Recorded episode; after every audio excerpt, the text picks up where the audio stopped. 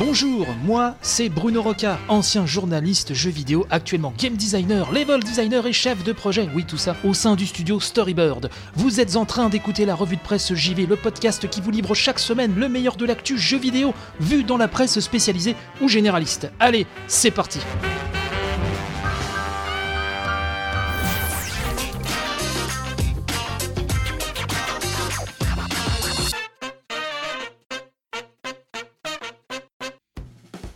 Bienvenue à toutes et tous, bienvenue dans la revue de presse JV, votre podcast hebdomadaire qui vous parle de jeux vidéo chaque lundi matin, ouvert 7 jours sur 7. Vous le savez, j'espère que le week-end s'est bien passé. Cette semaine, un bon gros programme encore, puisque après la traditionnelle brochette de news, nous allons parler du duel effectivement qui oppose l'association UFC Que Choisir à Steam. Un duel qui pourra peut-être changer la face du jeu vidéo et plus particulièrement la face du jeu indé. Il y a beaucoup d'enjeux, on va en parler. Le jeu de la semaine, hein, celui qui passe sur le grill de la critique, c'est The Legend of Zelda Link's Awakening, le remake de cet illustre épisode Game Boy hein, qui est sorti sur Nintendo Switch. Pour le deuxième gros sujet de l'émission, un sujet gravissime. On va parler sexisme, harcèlement et agression dans l'industrie du jeu vidéo. Un sujet délicat, comme je vous le disais, hein, que je voulais euh, à nouveau traiter cette saison. C'est donc pour ce matin, mais avant toute chose, je vous propose donc d'attaquer la brochette de news. Allez, c'est parti.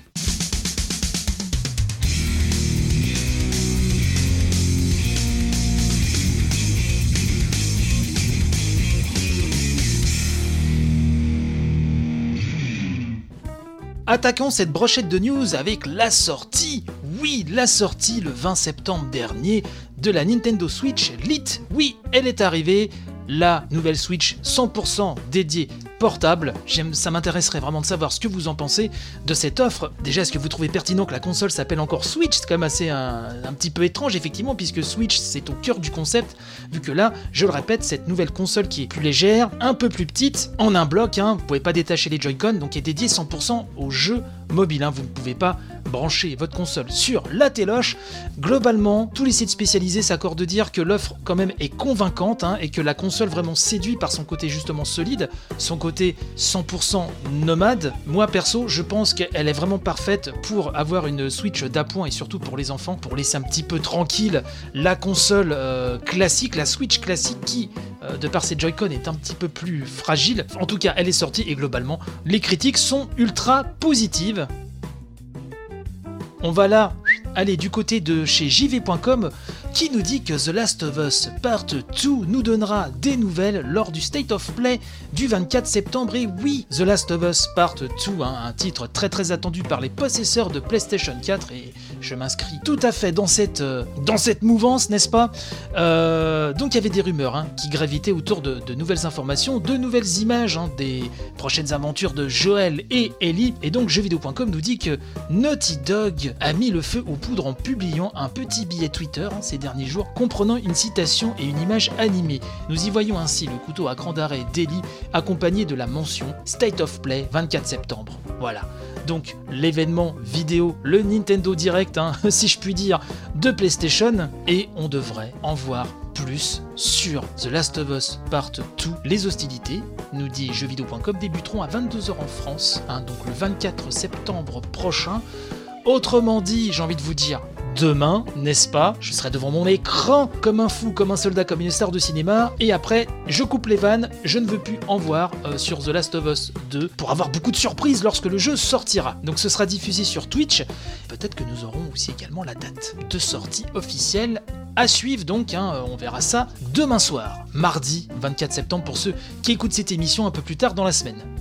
Hop, on plonge dans la piscine remplie de Mario, de Kirby et autres, hein, la piscine de Nintendo Différence qui nous dit que Square Enix confirme l'arrivée des trois premiers Dragon Quest sur l'eShop de la Nintendo Switch en Occident pour le 27 septembre. Donc là, ça arrive, c'est dans quelques jours.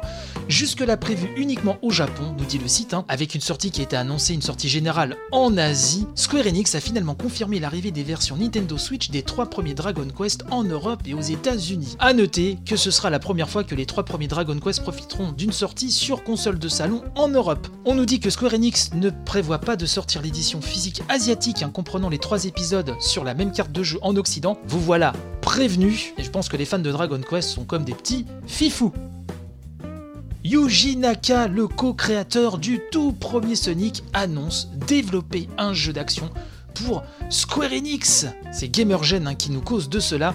Et oui, puisque Yuji Naka, ça fait belle lurette hein, qui ne travaille plus sur la licence Sonic. Hein. il avait quitté Sega en 2006 et donc il a rejoint l'année dernière Square Enix. Et sur Twitter, il remercie les fans et annonce donc au passage qu'il travaille sur un jeu d'action d'une licence originale, donc chez l'éditeur de Final Fantasy et de Dragon Quest. Un projet très mystérieux et on ne sait pas encore quelle sera la teneur de ce nouveau jeu de Yuji Naka. Une nouvelle qui est tombée un petit peu comme ça, de but en blanc, à brûle pour point, si je puis dire. Tiens, et là, c'est Game Hope hein, qui nous en parle. Euh, Rockstar a lancé son propre launcher sur PC. Comme ça, hop, allez, on y va. Donc, si vous jouez sur PC et que vous êtes fan des jeux Rockstar, sachez que la firme dispose désormais donc de son propre launcher à télécharger. Vous googlisez ça et voilà, vous allez trouver ça, vous serez aux petits oignons. Ce launcher, euh, nous dit euh, Game Hope, va automatiquement chercher les titres Rockstar installés sur le PC et les ajouter à la bibliothèque, se connecter au social club pour faire les mises à jour nécessaires, etc. Une boutique en ligne et de la partie avec une poignée de jeux Rockstar et les joueurs peuvent récupérer gratuitement en cadeau de bienvenue GTA San Andreas. Alors ça, je trouve que, excusez du peu, mais il y a le beau geste. Est-ce qu'on peut y voir peut-être l'annonce future de Red Dead Redemption 2 sur PC Je sais que beaucoup en rêvent, et a raison, puisque le jeu, moi, m'a mis une claque, mais mille fois plus que le premier, je vais pas revenir là-dessus, je vous ai saoulé avec ça lors de la saison 2 de la revue de Pré-JV, mais euh, oui, tous les yeux se tournent sur une éventuelle version de Red Dead 2 sur PC, donc affaire à suivre, comme on dit hein, dans les milieux autorisés professionnels du journalisme de bonne aloi. Jeux vidéo et handicap, conférences, ateliers et compétitions, c'est RomGame hein, qui nous informe de ceci et qui nous dit que des passionnés, des industriels et des chercheurs n'ont eu de cesse de réfléchir et donc à travailler à des moyens destinés à ouvrir la pratique vidéoludique à tous sans exception. Je vous renvoie d'ailleurs euh, au sujet sur le handy joystick hein, dont je vous ai parlé la semaine dernière. Bref, faire découvrir aux valides et aux personnes atteintes d'un ou de plusieurs handicaps que le jeu vidéo est désormais accessible, c'est cette ambition que l'équipe D-Lab souhaite à cet événement développé chaque année pour en marquer les évolutions. Événement donc jeux vidéo et handicap. Ça se passe à la Cité des Sciences et de l'Industrie, Paris 19e. C'est du samedi 28 septembre au dimanche 29 septembre, donc c'est tout le week-end prochain. Le programme est le suivant. Samedi 28 septembre, Animation, accessibilité des jeux vidéo avec un état des lieux. En guise d'introduction à cette manifestation, un tour d'horizon sur la question de l'accessibilité dans le jeu vidéo d'aujourd'hui, des solutions et moyens techniques disponibles pour permettre au plus grand nombre de jouer. Une table ronde avec la question tous joueurs? Point d'interrogation. Rencontre et échange des développeurs de jeux vidéo, des constructeurs de périphériques adaptés, des chercheurs et des joueurs handicapés autour de l'accessibilité du jeu vidéo. Des démonstrations d'interfaces adaptées, un accès libre toute la journée. Enfin, vraiment, le programme est, est assez euh, copieux. Et le dimanche 29 septembre, tournoi Open Handy eSport sur le jeu FIFA 19. Les joueurs s'affronteront par l'intermédiaire d'une interface de contrôle dédiée aux handicapés moteurs. Les tarifs, donc le plein tarif c'est 12 euros, le tarif réduit c'est 9 euros. Accès gratuit sur présentation de la carte d'invalidité ou d'une attestation d'allocation aux adultes handicapés. Que je vous conseille, c'est d'aller sur le site de la Cité des Sciences et de l'Industrie et vous verrez que tout y est, ou d'aller sur RomGame, excellent site que je salue. À nouveau, toutes les affons sont là et euh, j'ai envie de vous dire, il n'y a plus qu'à on va revenir sur Project Resistance, hein. vous savez ce spin-off de Resident Evil qui avait un petit peu déçu euh, la communauté de fans, hein, moi y compris. Euh, on a appris à travers jv.com qu'un mode hors ligne centré sur la narration va vraiment bel et bien faire partie du jeu. Donc un mode hors ligne a été confirmé par Capcom centré sur la narration. Hein. C'est le producteur Mashashika Kawata qui nous le confirme pleinement. Donc on va attendre petit peu de savoir, mais c'est vrai que moi l'offre multi m'intéresse moins. Euh, maintenant, à, espérer que ce ne soit pas un mode euh, solo un petit peu au rabais. On verra ça, on va suivre ça et compter sur moi pour vous donner les prochaines infos. J'aimerais vous parler de Marathon Cast. Marathon Qu'est-ce que c'est? Eh ben c'est un projet caritatif au bénéfice de l'association Espoir Autisme 94, réunissant podcasteurs, streamers, youtubeurs pour un marathon de 24 heures afin de récolter des dons donc pour l'association Espoir Autisme 94, qui est une structure accueillant des enfants non intégrés dans le système scolaire. Ils ont besoin de fonds, ils ont besoin de moyens pour ne pas fermer, donc on les aide tous. Je vous invite à aller vraiment urgemment sur la page Facebook, donc vous tapez Marathon Cast. Le compte Twitter c'est cast marathon. Et derrière, on trouve les joyeux drills du podcast Level Max, l'association Games Co, tmdjc.com, audio actif et donc vous retrouverez aussi pendant ce marathon les gars de Gamerside de la case, Retro, Upcast, Emo5.com, Bad Geek, Sega Mag, B-Side Games, Final Cut, J'aime jouer, 10 podcasts, bras gros points et j'en passe et des meilleurs. Et encore d'autres qui vont arriver, des invités euh, qu'on ne peut confirmer maintenant, ont été euh, contactés. Donc ça se passera le 16 et 17 novembre 2019, je vous en reparlerai. J'en ferai bien sûr partie, je serai là tout le week-end. Et donc je vous demande de partager un maximum. Je vous rappelle, hein, c'est Marathon Cast, la page Facebook, hein, éponyme, hein, et le compte Twitter, at Cast Marathon. Je compte sur vous. Enfin, j'aimerais vraiment euh, remercier les tipeurs. Alors oui, dans la, section news, c'est un petit peu inédit, mais je voulais vraiment euh, vous remercier puisque dans quelques jours, on va fêter les deux ans de l'émission et les tipeurs m'ont fait une surprise absolument incroyable. Et donc j'ai eu la surprise Hein, d'avoir une carte géante remplie de mots d'amour vraiment qui, m'ont fait verser des torrents de larmes. Euh, la Mega Drive Mini précommandée que j'attends, mais voilà, comme, comme, comme un Graal absolu. Un tableau en 5 panneaux, Nier Automata, ils le savent très bien, et je les, remercie à nouveau, Nier Automata, c'est l'un des jeux de ma vie. L'intégrale de France 5 en DVD, des gâteaux Mori Yoshida, des, gâteaux Saint-Michel, enfin, tant, tant d'amour, de marque, d'affection, c'est vraiment incroyable, et je ne pourrai jamais vous remercier à, à hauteur de ce que vous m'offrez, donc moi avec mon petit podcast. Donc je vous remercie beaucoup. Merci à Mopral, à Noka, Lina Nounette, Machin Truc 76, Yvan Le Pierrot, à Garan, à Siwidi Ju, Bibar Jack, hein, à Pipo, à HXC et à Natacha qui était euh, au courant. Et, merci aussi à tous les tipeurs. Enfin vraiment, voilà, je, ne sais quoi dire. Merci, merci, je vous aime. Merci à vous. Vous êtes vraiment le carburant qui fait vivre ce podcast. Allez, on passe à la suite. Il est temps de débriefer le sondage de la semaine écoulée, vous le savez, chaque semaine sur le compte Twitter de l'émission à revue de presse JV tout collé, toi-même tu sais. Une question est posée et vous avez 7 jours pour y répondre et on débrief et un nouveau sondage est posté. Bref, vous connaissez la chanson maintenant.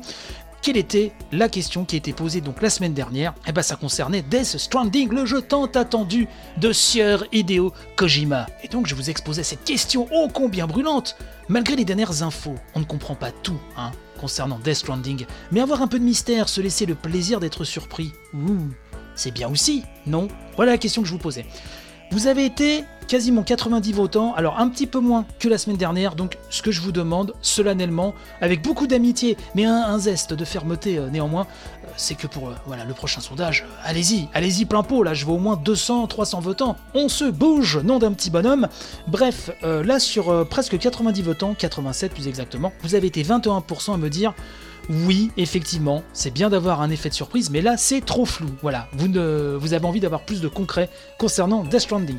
22% à me dire je capte pas, donc j'achète pas. Voilà, donc quand vous ne comprenez pas euh, de quoi il retourne, vous n'achetez pas, c'est rédhibitoire. Mais vous avez été 57% à être totalement d'accord qu'avoir du mystère, avoir de la surprise, c'est magnifique. 57%, une fois encore, et c'est pas pour me la péter, mais c'est mon avis aussi, je vous l'ai exposé la semaine dernière on achète un Kojima, on sait où on va, et euh, moi j'ai vraiment envie d'être surpris. Voilà, je ne regarde plus toutes les vidéos là, toutes les vidéos explicatives, ce qui s'est passé au TGS. Non. Donc, merci à toutes et tous d'avoir participé, moins nombreux que la semaine dernière, mais enfin bon, allez, on se mobilise, et surtout qu'il y a un nouveau sondage. Voilà, là actuellement, depuis dimanche, depuis hier, euh, qui vous parle des portages de la Switch. J'aimerais avoir votre opinion. Si finalement sur Switch il n'y a pas trop de portages, est-ce que ça commence pas un peu à vous courir sur la calbombe Hop, direction hâte, revue de presse, j'y vais, vous me répondez, on en débat, on discute, toujours dans le respect de la personne humaine, vous le savez, et on débriefe tout ça la semaine prochaine, bien entendu.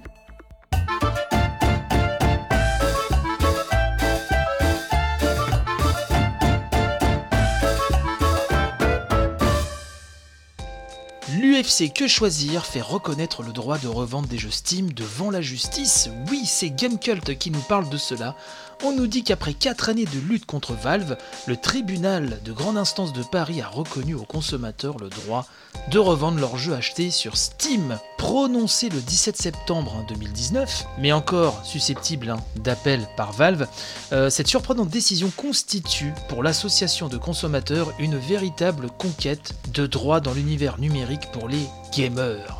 Bien que précurseur en matière de souplesse de remboursement, on nous rappelle que les joueurs Steam peuvent se faire rembourser un jeu sans réserve pendant les deux semaines qui suivent son achat si celui-ci a été utilisé moins de deux heures. Valve était dans le collimateur effectivement de cette association qui depuis 2015 tient à ce que les utilisateurs aient la possibilité de vendre un jeu acheté sur Steam comme ils l'ont toujours fait avec les jeux sur support physique. Revendre une copie numérique, nous explique Gamecult, est évidemment une pratique qui n'a pas d'application connue à ce jour. La boutique RoboCash en fait d'ailleurs l'un de ses arguments massus pour se distinguer des autres plateformes, même si la transaction doit se faire dans des conditions assez spécifiques. Et oui, dans cette boutique, l'utilisateur qui revend un jeu ne récupère pas de l'argent réel, mais 25% de sa valeur en jetons utilisables uniquement sur cette boutique. Mais donc cette semaine, l'UFC Que Choisir a réussi à faire déclarer comme abusive la clause interdisant la revente de jeux sur Steam. Dans son jugement, le tribunal de grande instance de Paris indique en effet que Valve ne peut plus s'opposer à la revente de cette copie ou exemplaire, même si l'achat initial est réalisé par voie de téléchargement. Ce qui, sur le papier, nous dit-on, oblige le puissant marchand à repenser sa plateforme de façon à autoriser la revente d'un jeu, selon des conditions qu'il sera toutefois libre de fixer. L'association de consommateurs espère surtout que cette décision constitue le début d'un tournant et qu'elle fera jurisprudence de sorte que le droit de revente des jeux démat s'applique à toutes les plateformes numériques du marché. Vous imaginez comment les autres sont en train de trembler des genoux L'association UFC Que Choisir invite les joueurs même à faire un peu de bruit sur les réseaux sociaux pour afficher leur soutien envers la décision de Paris en utilisant notamment le hashtag international Let's Sell My Games.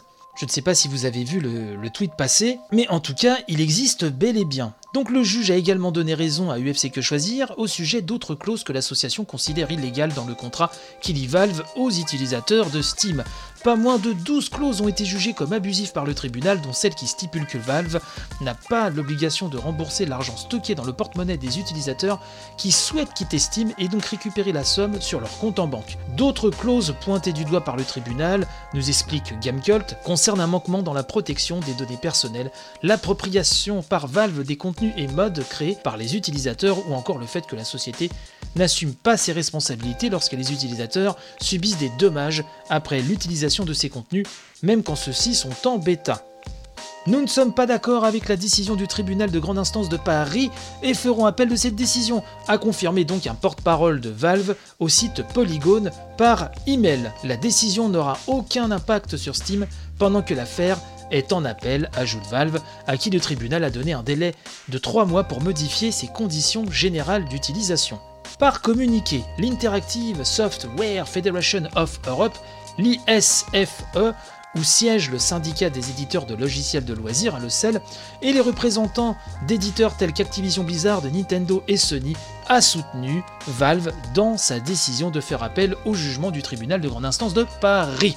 L'organisation estime que le verdict, je cite, va à l'encontre de la loi européenne qui reconnaît le besoin de protéger les biens en téléchargement de la facilité de copie permise par Internet. Loin de soutenir les joueurs, ce jugement, s'il est maintenu, affecterait considérablement l'investissement dans la création, la production et la publication non seulement des jeux mais aussi de tout le secteur du divertissement numérique en Europe. Alors Gamecult continue en nous disant que cette décision de justice ne s'applique pas qu'aux conditions d'utilisation de Steam bien sûr, mais s'il est confirmé en appel, sa portée s'étendra donc à toutes les plateformes d'achat de logiciels dématérialisés disponibles en France. Que ce soit donc les stores de Sony, Microsoft, Epic, Ubisoft, Google et consorts, tous devront s'assurer que les conditions d'utilisation de leur plateforme de vente respectent la loi française et permettent la revente de jeux en démat ou, à défaut, proposer un abonnement à durée déterminée. En attendant de savoir quelle sera l'évolution de cette affaire en droit français et quel modèle économique Steam et ses concurrents pourraient adopter à sa suite, il est une catégorie d'acteurs de l'industrie du jeu vidéo qui frémit, celle des développeurs et éditeurs indépendants. Et oui, Gamecult nous l'explique très bien, en nous disant que la résurgence de la scène indé a en effet été portée par le nouveau modèle économique permis notamment par Steam et le Xbox Live, et les développeurs avaient au moins la certitude de pouvoir s'affranchir des coûts d'édition physique des jeux tout en sachant que la vente dématérialisée était une source de revenus fiable. Avec la possibilité de revendre un jeu indé, le risque est grand que le prix de vente s'ajuste pour compenser les pertes issues du marché de l'occasion, et ce d'autant plus dans une scène où beaucoup de jeux peuvent être vite joués, finis et revendus. Alors que les indés font déjà la grise mine hein, aux déboires successifs de Steam, un marché de l'occasion comme un système d'abonnement pourrait pousser l'industrie tout entière vers de nouveaux modèles, que ce soit le free-to-play ou le freemium, enrichi en lootbox. Il n'est pas sûr que le jeu vidéo en ressorte grandi. Très bonne analyse de GK. Euh, cette histoire, même si elle part d'un bon sentiment pour le consommateur, peut, selon ses évolutions, considérablement changer euh, le visage du jeu vidéo. Donc dites-moi ce que vous en pensez sur le compte Twitter de l'émission, à trop vite presse, j'y vais tout coller. Mais euh, on va suivre ça de très très près et comptez sur moi pour revenir sur le sujet dès qu'on en saura un petit peu plus hein, sur la suite des événements.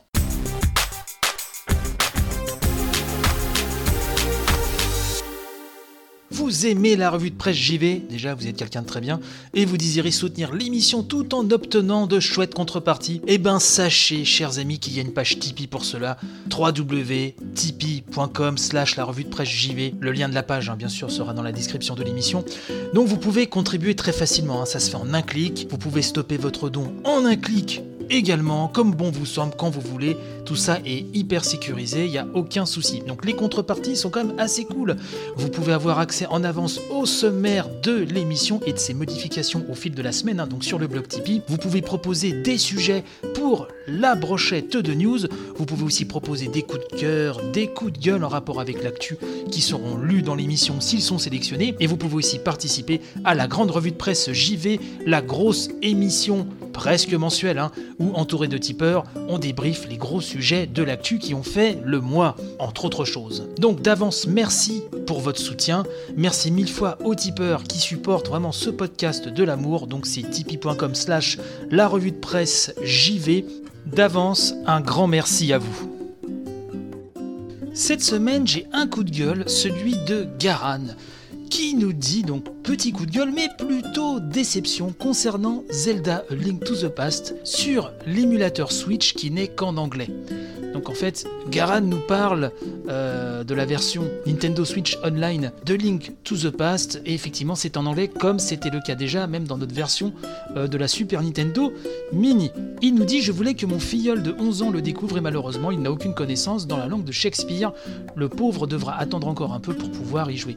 Oui ça c'est un petit peu le problème, c'est vrai que nous on a eu la chance, pour ceux qui ont pu jouer à l'époque euh, lors de sa sortie sur Super Nintendo, on avait les textes en français et puis toujours de très bonnes traductions avec Nintendo. Là, effectivement, tout comme euh, la Super Nintendo Mini, il faut passer par la version euh, anglaise. Après, ça peut être un, bon moyen euh, d'améliorer son anglais, puisque les textes de Link to the Past, l'un des meilleurs Zelda de tous les temps, ne sont pas si compliqués, donc ça peut être aussi un moyen de s'initier à l'anglais. Mais je peux comprendre tout à fait cette frustration. J'ai même envie de vous dire, nous la partageons.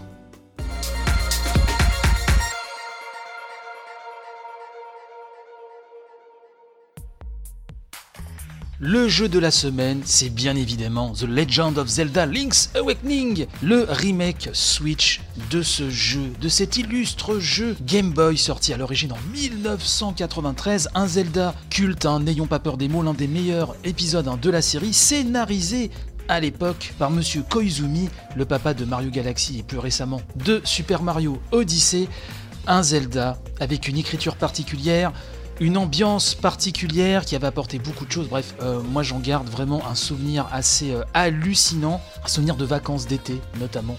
Hein, où je jouais euh, sur ma ou mon Game Boy, hein, choisissez votre camp, avec cet accessoire loupe grossissant et la petite loupiote pour voir mieux, et oui déjà, et j'en garde vraiment un, super souvenir. Un très très grand jeu ce Zelda donc qui est sorti sur Switch. Ce remake était attendu, j'en ai vu pas mal d'entre vous, hein, parmi donc les auditeurs de l'émission qui se sont rués dessus.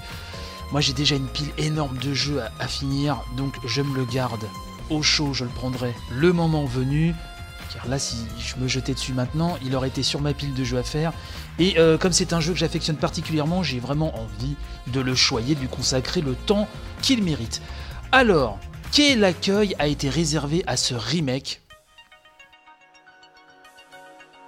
Un accueil assez chaleureux. Nodus, notamment, hein, sur Gamecult, euh, il nous dit Fichtre que c'est chou hein, Après avoir mis la note de 8 sur 10, quand bien même la seule véritable nouveauté de ce remake, l'éditeur de Donjon, Hein, nous dit-il, s'avère être moins intéressante que prévu, l'île de Cocolint n'a rien perdu de sa magie en 26 ans. Le remodelage du jeu est une véritable réussite et permet de découvrir l'un des meilleurs épisodes de la série avec un regard nouveau, en s'attardant sur des choses qui nous auraient échappé à l'époque ou en s'émerveillant des nouveaux arrangements musicaux qui rythment notre ascension vers le poisson rêve. Les rares ajustements opérés et les améliorations liées à l'ergonomie rendent l'expérience plus confortable qu'auparavant, tandis que le matériau de base a été religieusement préservé. Link's Awakening, nous dit Nodus, est toujours un petit bijou, un concentré de joie et l'un des épisodes les plus solides de la série, et ce remake constitue aujourd'hui la meilleure façon d'explorer Cocolint, ou constituera une fois que les petits soucis de performance seront corrigés. Oui, euh, là au moment où j'enregistre l'émission, il y a encore ces soucis euh, de framerate lorsqu'on change vraiment de, zone. Également, quand trop de particules s'agglomèrent à l'écran, le moteur a du mal. Ce qui est un petit peu étonnant de la part du Nintendo, puisqu'on a l'habitude effectivement de leur part 9 fois sur 10. Les jeux sont très solides hein, euh, techniquement. Bon là il y, a des petits soucis. Je pense qu'un patch hein, est en route, mais le temps qu'il arrive, vous voilà quand même prévenu. De son côté, euh, jeuxvideo.com, sous la plume d'Anagund, lui met 15 sur 20. Alors j'ai envie de dire, ces derniers temps, euh, jeuxvideo.com met des notes plus basses que Gamecult. Alors, est-ce que euh, jeuxvideo.com is the new game Je pose la question. Bref, Anagund nous dit que Link's Awakening remet au goût du jour les premières aventures portables de Link pour les réfractaires en pixel art. La direction artistique est magnifique, c'est vrai qu'elle fait débat, moi je la trouve absolument incroyable. Et donc Anagun nous dit que c'est un plaisir de découvrir ou de redécouvrir les personnages et moments iconiques d'un des meilleurs épisodes de la série.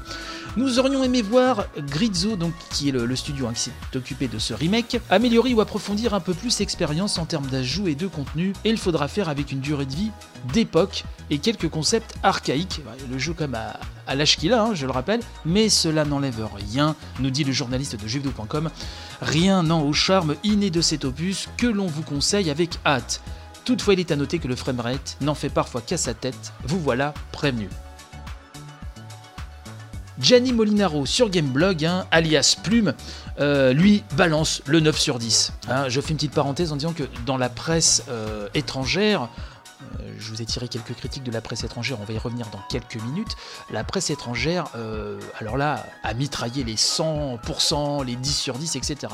Mais revenons à notre cher Gianni Molinaro, donc 9 sur 10, il nous dit sur Gameblog, avec Link's Awakening sur Switch, on tient la preuve que ce classique de 1993 se tient toujours au sommet. La progression et le contenu quasiment inchangés, il fait encore figure de monument au sein d'une saga qui ne manque pas pourtant d'ambassadeurs brillants. Son ravalement de façade, qui s'accompagne malheureusement par moments de chute de framerate, et ses mélodies remises au goût du jour, qui ne peuvent laisser insensible, lui permettent de faire fructifier son héritage et lui offrent une seconde jeunesse totalement méritée, à redécouvrir ou à découvrir absolument.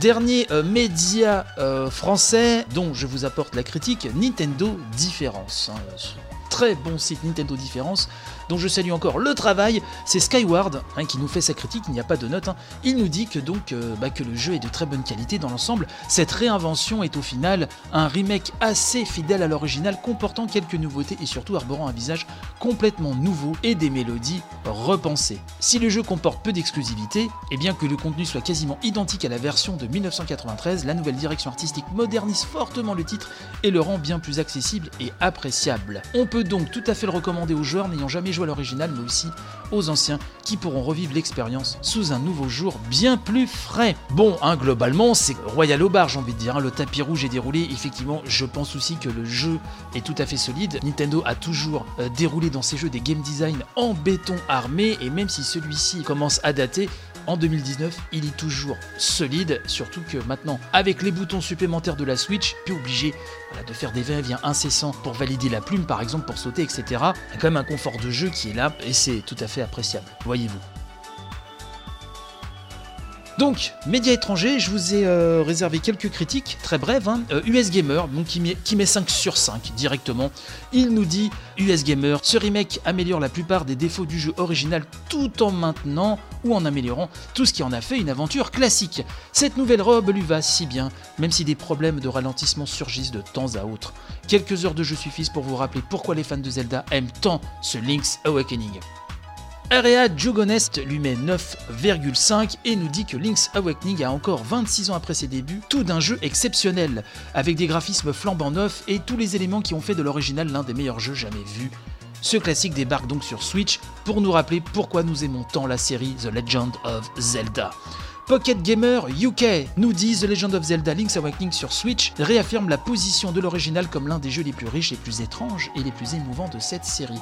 Multiplayer.it, donc là nous sommes en Italie, 8,8, et oui sur 10, et nous dit que le jeu reste 26 ans après une aventure presque parfaite. C'est un Zelda bien équilibré, avec la même quantité d'action d'exploration et de résolution de puzzle. Malheureusement, le framerate est instable et le mini-jeu Chamber Dungeon méritait plus de soins. Oui, donc ce mini-jeu qu'on croyait hein, être une sorte de, Mario Maker, de, donjon de Zelda en fait, un, Zelda Maker, s'avère très très limité effectivement, c'est vraiment plus qu'accessoire, d'après ce que disent toutes les critiques. Enfin, Game Informer 9 sur 10, qui nous dit qu'avec ce remake, les gens n'ont aucune excuse pour ne pas jouer avec l'un des meilleurs et des plus étranges épisodes de la série. Le critique de Game Informer nous dit même qu'il envie ceux qui en feront l'expérience pour la première fois gros gros accueil pour Link's Awakening. Alors je sais que la plupart d'entre vous, vous l'avez déjà acheté. Ce serait intéressant d'ailleurs que vous me disiez si vous êtes d'accord avec toutes ces critiques. Hein, à de presse JV tout coller le compte Twitter des champions, n'hésitez pas. Donc bravo à Link's Awakening, le remake qui réussit vraiment là son examen de passage haut la main.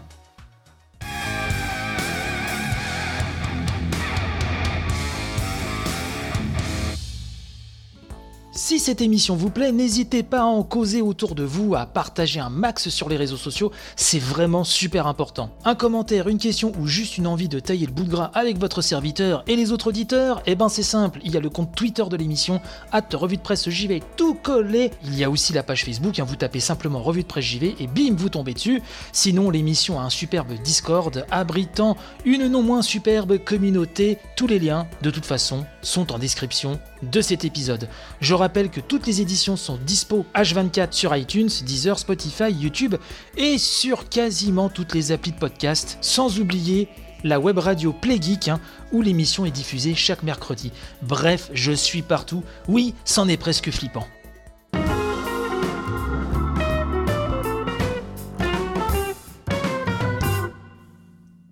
Alors, euh, je vous en avais parlé Hein, lors de la reprise de l'émission le lundi 2 septembre dernier, hein, le, début de la saison 3, euh, j'avais évoqué brièvement euh, bah, les événements tragiques hein, qui avaient touché le milieu du jeu vidéo, des événements tragiques qui ont été mis en lumière cet été plus précisément. Et il était compliqué euh, pour moi de faire une sorte de synthèse à chaud, tant ces affaires sordides connaissaient régulièrement de nouveaux épisodes, hein, si je puis dire, au jour le jour, euh, de nouvelles révélations, de nouveaux témoignages. Donc c'était un petit peu compliqué. De nouveaux noms popaient ici ou là, de nouvelles accusations graves hein, de sexisme, de harcèlement, d'agression dans le milieu hein, du jeu vidéo. Comme ce fut le cas lors des deux saisons précédentes, il me paraissait impossible, impensable de ne pas évoquer le sujet dans la revue de presse JV. Hein. Donc j'ai décidé d'en parler euh, cette semaine en me concentrant sur deux affaires bien précises et ensuite sur la situation française hein, plus spécifiquement, euh, via un excellent papier lu sur l'édition en ligne de, 20 minutes. Un papier assez complet sur la question que je m'attendais pas à voir sur ce site, donc euh, voilà, je, tenais à les saluer et j'ai même découvert que c'était le troisième volet d'une série d'articles sur la question. On va euh, tout de suite voir d'où cette nouvelle vague, en tout cas d'accusation, est partie. Donc oui, il y a eu un effet boule de neige hein, qui s'est créé euh, à la fin du mois d'août. Hein, 2019, euh, hein. il n'y a même pas un mois de cela, à l'instar du mouvement MeToo, qui a connu le milieu du cinéma et qui a fait tache d'huile dans d'autres secteurs, la parole s'est libérée. J'aimerais vous parler tout d'abord du texte de Nathalie Lowhead. Alors Nathalie Lowhead, c'est une développeuse indépendante et une artiste donc, qui vit aux États-Unis et elle a publié sur son blog le lundi 26 août, plus précisément le lundi 26 août dernier, un texte, un long texte où elle accuse le compositeur Jeremy Soule euh, de l'avoir violé en 2008. Jeremy Soule, hein, si vous ne connaissez pas, si le nom vous dit rien, c'est le compositeur hein, qui a pas mal officié dans la série The Elder Scrolls, euh, Guild également, on peut aussi parler de Total Annihilation, Dungeon Siege, euh, Star Wars, hein, Knight of the Old Republic, les jeux Harry Potter également, quelqu'un de très très très connu dans le milieu. Dans ce texte, qui est absolument euh, terrifiant, je l'ai lu en intégralité, euh, on en sort vraiment euh, tremblotant, tant l'horreur vécue par, par cette femme a atteint vraiment des, des, sommets.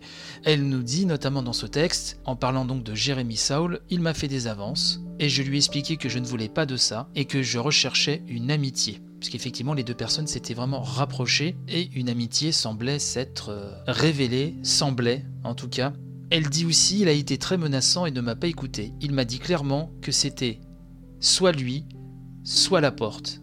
Il m'a violé. Alors Jérémy Saul a ensuite été interrogé par le site Kotaku. Le compositeur a démenti les faits, il a déclaré Ces accusations qui datent de 11 ans sont fausses. Je suis choqué et attristé par ces déclarations scandaleuses. Nathalie Loed a été contactée par Le Monde le 28 août, hein, donc soit deux jours après ce, long texte hein, qui a fait vraiment euh, l'effet d'une bombe sur les réseaux. donc Nathalie Loed dit au Monde ne pas vouloir porter plainte après l'accusation de viol postée sur son blog. Elle dit, je la cite, Ça s'est passé il y a plus de 10 ans dans un pays étranger. Personne ne m'a cru à l'époque. Cela m'a bouffé pendant longtemps et je me sens aujourd'hui pas assez forte pour me lancer là-dedans. Elle ajoute, euh, d'après Le Monde, hein, ne pas avoir cherché à contacter Jérémy Saul avant de publier son texte. Elle nous dit, je la cite à nouveau, Je ne lui ai plus parlé depuis cette époque. J'ai tout fait pour l'éviter. Mon intention était avant tout d'alerter les gens sur les dangers de cette personne. Je suis contente que ce poste ait autant circulé. Je pense que cela peut aider les femmes à être en sécurité maintenant. Suite à cette affaire, euh, Kotaku a révélé qu'une seconde femme, hein, la chanteuse Aerali Brighton, hein, a porté à son tour des accusations sur Facebook à l'encontre de Jeremy Saul après la lecture hein, du texte de Nathalie Lohead. La chanteuse y indique que le compositeur lui a envoyé en 2014 une vidéo où il s'adonnait à un plaisir solitaire. Elle nous dit Quand je lui ai répondu que je voulais simplement une relation professionnelle, il m'a bloqué et a mis fin à un projet sur lequel j'étais censé travailler. Jeremy Saul a également démenti ces accusations.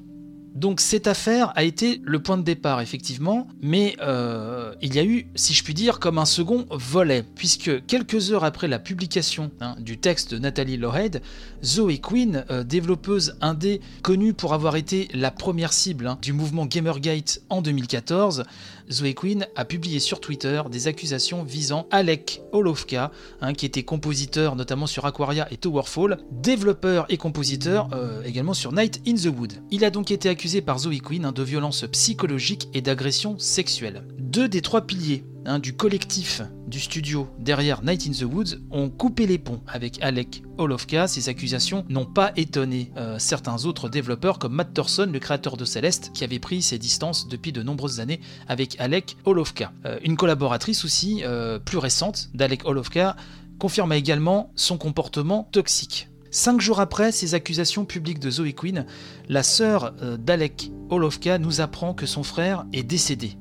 On apprend qu'il luttait depuis des années contre des troubles de la personnalité et de l'humeur, c'est sa sœur hein, qui nous l'apprend, et on comprend que les accusations des jours qui ont précédé ne sont pas totalement étrangers à cette disparition, même si le mot suicide hein, n'est clairement pas employé dans le message de la sœur hein, d'Alec Olovka. Elle défend les victimes, ne nie pas les actes de son frère, c'est très important, elle précise qu'il a toujours essayé de combattre ses troubles et d'essayer, tant bien que mal, euh, de faire du bien aux gens qu'il fréquentait. Bien évidemment, euh, cette nouvelle a alimenté les adeptes euh, du Gamergate, hein, qui, qui trouvent là une perche terrible, si je puis dire, pour essayer de verrouiller la parole des victimes. Et donc ça n'a pas aidé à apaiser la situation. Le jour même du décès, la famille d'Elek Olovka déclarait que ce dernier souhaitait le meilleur pour Zoe Quinn tout en demandant que ce deuil ne soit pas instrumentalisé pour nuire au témoignage des autres victimes. Donc là, on peut vraiment euh, saluer l'attitude de la sœur et des, parents d'Alek Olovka qui sont vraiment très dignes et gardent vraiment un jugement qui tout à leur honneur, malgré la peine immense et, et le deuil voilà, de leur frère, de leur fils. Au moment où cette émission est préparée, des papiers, des articles sur le net US, alors venant de sites plus ou moins sérieux, mais ça commence pareil à faire tache d'huile, euh, des papiers donc qui concernent les témoignages de Zoe Quinn donc sur cette affaire, des témoignages qui seraient mis à mal avec des saisies d'écran à la pluie, etc. Zoe Quinn a répondu, apportant elle aussi de son côté des preuves de sa bonne foi. Bref, c'est un vrai euh, Maelstrom encore en ébullition et sans le recul nécessaire pour vous faire vraiment un report précis sur tout cela, je préfère attendre de voir comment ça va évoluer, de vraiment de grouper le plus de sources et le plus de sources fiables vraiment sur le net avant de vous en parler. Et comme je le disais en préambule, et énormément de personnalités du milieu ont été pointées avec des accusations, la plupart du temps assez gravissimes. Je voulais vous parler aussi donc du papier de 20 minutes hein, qui s'appelle Sexisme, harcèlement, agression. Pourquoi y a-t-il une telle omerta dans l'industrie du jeu vidéo en France? C'est signé Akima Bunemura. Et c'est un papier, euh, comme je le disais, je m'attendais pas à voir ça sur 20 minutes, assez complet, qui nous rappelle qu'en France, où l'industrie du jeu vidéo compte près de 5000 salariés pour un chiffre d'affaires de 4,3 milliards d'euros, cette libération de la parole outre-Atlantique est quasiment passée inaperçue. En tout cas, c'est le jugement de la journaliste. Le syndicat des travailleurs du jeu vidéo, hein, le STJV, interrogé donc par la journaliste de 20 minutes, nous dit, je cite, Les révélations récentes concernent principalement le continent américain, mais d'après nos expériences et les témoignages que nous avons recueillis, ces problèmes sont bien présents en France. Une certaine Sonia, les prénoms indiqués dans l'article ont été changés, bien sûr. Donc une certaine Sonia nous dit Ce qui a été raconté sur les réseaux sociaux, c'est un miroir grossissant de ce qui se passe en fait chez nous. Sonia est jeune scénariste employée dans un studio de jeux vidéo francilien. Et Akima Bunemura de rebondir en se demandant pourquoi le mouvement MeToo a-t-il autant de mal à s'imposer dans l'industrie française du jeu vidéo. Elle nous explique que l'omerta reste aujourd'hui particulièrement forte dans le secteur. Hein. Le Gamergate, le mouvement MeToo ou plus récemment l'affaire de la Ligue du LoL n'ont pas réussi à libérer la parole. Audrey Le Prince, un présidente de l'association Women in Games, hein, qui œuvre pour la promotion de la mixité dans le milieu du jeu vidéo, nous explique quand les témoignages ont commencé à se multiplier sur Twitter fin août, nous avons ouvert nos messages privés pour encourager les femmes en France à témoigner. Mais visiblement, très peu de victimes se sont manifestées. Le STJV rebondit en nous disant que la faible proportion de femmes dans les studios hein, de jeux vidéo, la culture du crunch, l'entre-soi de l'industrie et le culte du secret qui en résulte contribuent à réprimer les possibilités d'action des victimes. Un autre témoignage d'une femme interrogée par 20 minutes, hein, une femme travaillant dans un grand, dans un très grand studio de jeux vidéo en France, explique que les cas de harcèlement au travail sont pourtant nombreux en France. Hein. Elle nous dit Le jeu vidéo étant une industrie où beaucoup veulent entrer, avec peu d'élus, certaines personnes haut placées usent de leur pouvoir pour arriver à leur fin. Dès le départ, on nous fait comprendre que nous sommes très facilement remplaçables. Voilà, ça c'est pour le témoignage d'une certaine Zoé, hein, le prénom a été remplacé une fois encore. Quant à Sonia, dont on a pu lire le témoignage quelques lignes plus haut, nous dit, je cite, Dans le cinéma, les femmes qui ont témoigné avaient une situation privilégiée.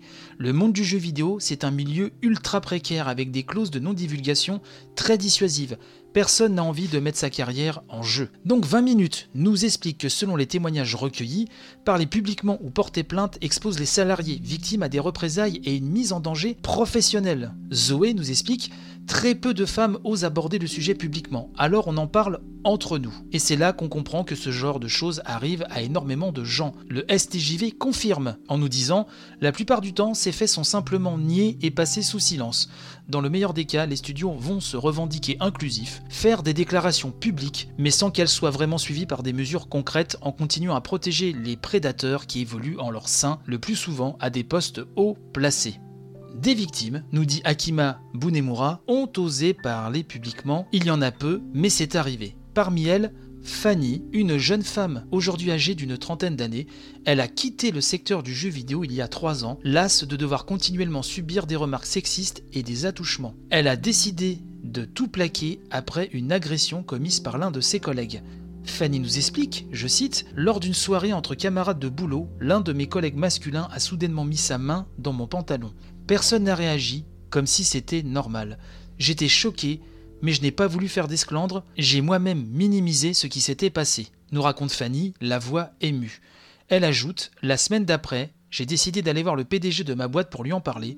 Il m'a dit d'une manière complètement détachée, c'est ta parole contre la sienne. Le papier nous dit que des témoignages comme celui de Fanny, 20 minutes, en a recueilli plusieurs comme ce représentant d'un éditeur de jeux vidéo qui glisse sa main sur la cuisse d'une collaboratrice lors d'un salon professionnel, ce patron de studio qui invente des réunions et déjeuners de travail juste pour se retrouver seul avec sa stagiaire, ou encore ce responsable qui fait des avances à une salariée lors d'un entretien d'embauche. Les blagues sur le viol, les remarques sexistes, les fichiers pornographiques échangés par email ou les photomontages dégradants sont aussi menées courantes dans le milieu. À chaque fois que je m'absente et que je reviens à mon poste, ma page web est ouverte sur un film porno. C'est tellement dégradant, raconte à 20 minutes hein, une jeune développeuse qui vient tout juste d'être embauchée dans un studio. À défaut de pouvoir témoigner publiquement plusieurs femmes ont décidé de créer des groupes de soutien. Sonia nous explique, je la cite, On commence à en parler seulement depuis un an. Certaines ont eu l'idée de mettre en place des groupes de parole. On apprend aussi que Sonia cherche à quitter son entreprise à cause d'un environnement jugé trop toxique. Audrey Le Prince nous rappelle que beaucoup de femmes se regroupent entre elles pour s'entraider principalement dans les grosses boîtes et que l'industrie du jeu vidéo en France est composée à 84% d'hommes. Donc l'article nous dit que pour se protéger entre elles, certaines femmes ont également pris l'initiative de créer une liste de prédateurs sexuels. Sonia nous détaille cela, je cite, On se donne des noms lorsque l'on se croise à des événements. Depuis quelques mois, une liste circule sur laquelle sont inscrits les noms de plusieurs prédateurs. Il y en a plus d'une dizaine, voire peut-être maintenant une vingtaine. Ce ne sont que des personnes toxiques, voire très dangereuses. D'autres femmes du milieu, à l'inverse, nous explique-t-on, souhaiteraient faire une liste des entreprises safe hein, où la lutte contre le comportement sexiste est une priorité. 20 minutes nous dit que parmi les témoignages hein, qui ont été recueillis, deux noms reviennent très souvent, ceux de deux hommes travaillant au sein du studio de développement Quantic Dream. Plusieurs femmes interrogées hein, par 20 minutes nous disent, je cite, L'un d'eux est connu comme le loup blanc dans la profession. Tout le monde sait que c'est un gros prédateur. Alors Quantic Dream a déjà été mis en cause hein, pour des pratiques managériales douteuses et visé ces derniers temps pour des soupçons de harcèlement sexuel, voire d'agression sexuelle. Nous avons été contactés en mai dernier par plusieurs femmes travaillant et ayant travaillé dans l'entreprise qui nous ont fait état de faits très graves, nous explique un membre de la section jeux vidéo du syndicat solidaire informatique. Les faits rapportés sont des délits extrêmement graves punis par la loi. Pourtant, ils semblent se répéter impuniment à Quantic Dream depuis plusieurs années à cause d'une forte omerta ajoute le syndicaliste qui a récemment lancé un appel à témoignage avec l'organisation internationale Game Workers Unit pour essayer de porter l'affaire devant la justice. Contacté par téléphone par la rédaction de, 20 minutes, Quantic Dream n'a pas donné suite hein, à ces sollicitations. En mai dernier, le studio, euh, nous précisons, avait réagi face à ces accusations via un communiqué officiel indiquant, je cite, prendre les situations de harcèlement très au sérieux et ne pas être informé de ce type de cas dans notre société. Je vous en avais parlé dans l'émission pour ceux qui l'avaient écouté à l'époque. Aujourd'hui, donc, euh, nous dit le papier de 20 minutes, les choses semblent donc bouger un peu. Zoé, donc l'une des témoins anonymes hein, cet article, euh, nous dit que le fait que ces affaires deviennent de plus en plus médiatiques amène les mentalités à changer. Hein, Zoé milite pour une véritable libération de la parole. Quant à Sonia, elle nous dit ça va mettre encore un peu de temps, mais nous aussi en France, on aura notre MeToo. En tout cas, elle l'espère. En attendant, les initiatives pour venir en aide aux victimes se multiplient nous rappelle le papier et c'est très important. L'association Women in Games, vraiment que je salue encore une fois pour leur boulot immense, a déjà mis donc en place une plateforme de soutien et va prochainement lancer une formation sur comment réagir face aux remarques sexistes dans les entreprises. Bravo à 20 minutes, bravo à Akima Bunemura pour euh, vraiment mettre les pieds dans le plat sur le sujet, à dire les choses, à essayer aussi de recueillir des témoignages, on peut citer Le Monde aussi, hein, voilà, dont je salue le travail. Il faut préciser aussi que le syndicat des éditeurs de logiciels de loisirs, le CEL, hein, a donc a été interrogé par 20 minutes mais ils n'ont pas souhaité faire euh, de commentaires indiquant seulement, je cite, qu'en ce qui concerne le territoire français, c'est la loi qui prévalait dans ce type d'affaires. Contacté à plusieurs reprises également, le syndicat national du jeu vidéo, le, SNJV, donc l'autre grand, syndicat hein, d'éditeurs, n'a quant à lui pas donné suite aux sollicitations de 20 minutes. On ne peut plus vivre dans ce climat, on ne peut pas continuer à laisser une telle situation comme si de rien n'était, ne pas sombrer également dans la chasse aux sorcières, bien sûr, mais ne pas nier la situation, prendre avec le plus grand sérieux du monde la parole des victimes et que la justice, bien sûr, vraiment fasse son travail, c'est très important. Donc, sujet très sensible que j'avais déjà abordé par le passé dans l'émission. Là, hélas, euh, cela continue et vraiment malheureusement de plus belle. Comptez sur moi en tout cas pour vous tenir au courant, mais il me fallait vraiment prendre le recul nécessaire pour pas tout de suite surfer sur l'actu chaude. Euh, pour ça, pour vous balancer à coups de lance-pierre les infos comme ça. Non, c'est vraiment des sujets très sensibles, il faut prendre le recul. Et euh, heureusement, certains papiers, certains témoignages font qu'il est possible vraiment, avec un minimum de sérieux, de rapporter tous ces faits. Voilà ce que j'avais envie de vous dire cette semaine sur ce, sur ce sujet. Et donc encore bravo à 20 minutes pour ce papier.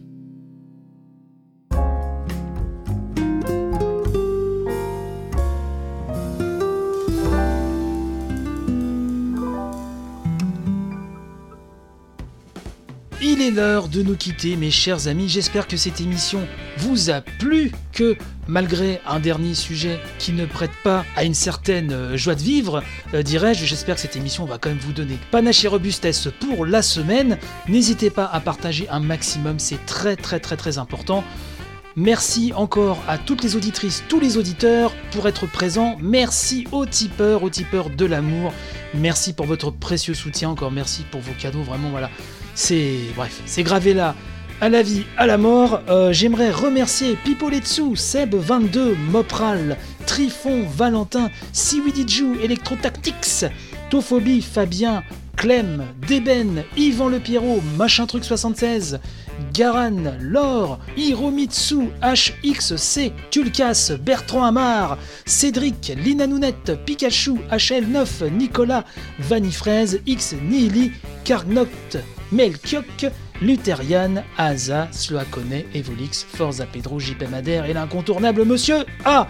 Merci mille fois à toutes et tous. Je vous donne donc rendez-vous lundi prochain, même heure, même flux. Et en attendant, gros béco et à tantôt. Bye bye.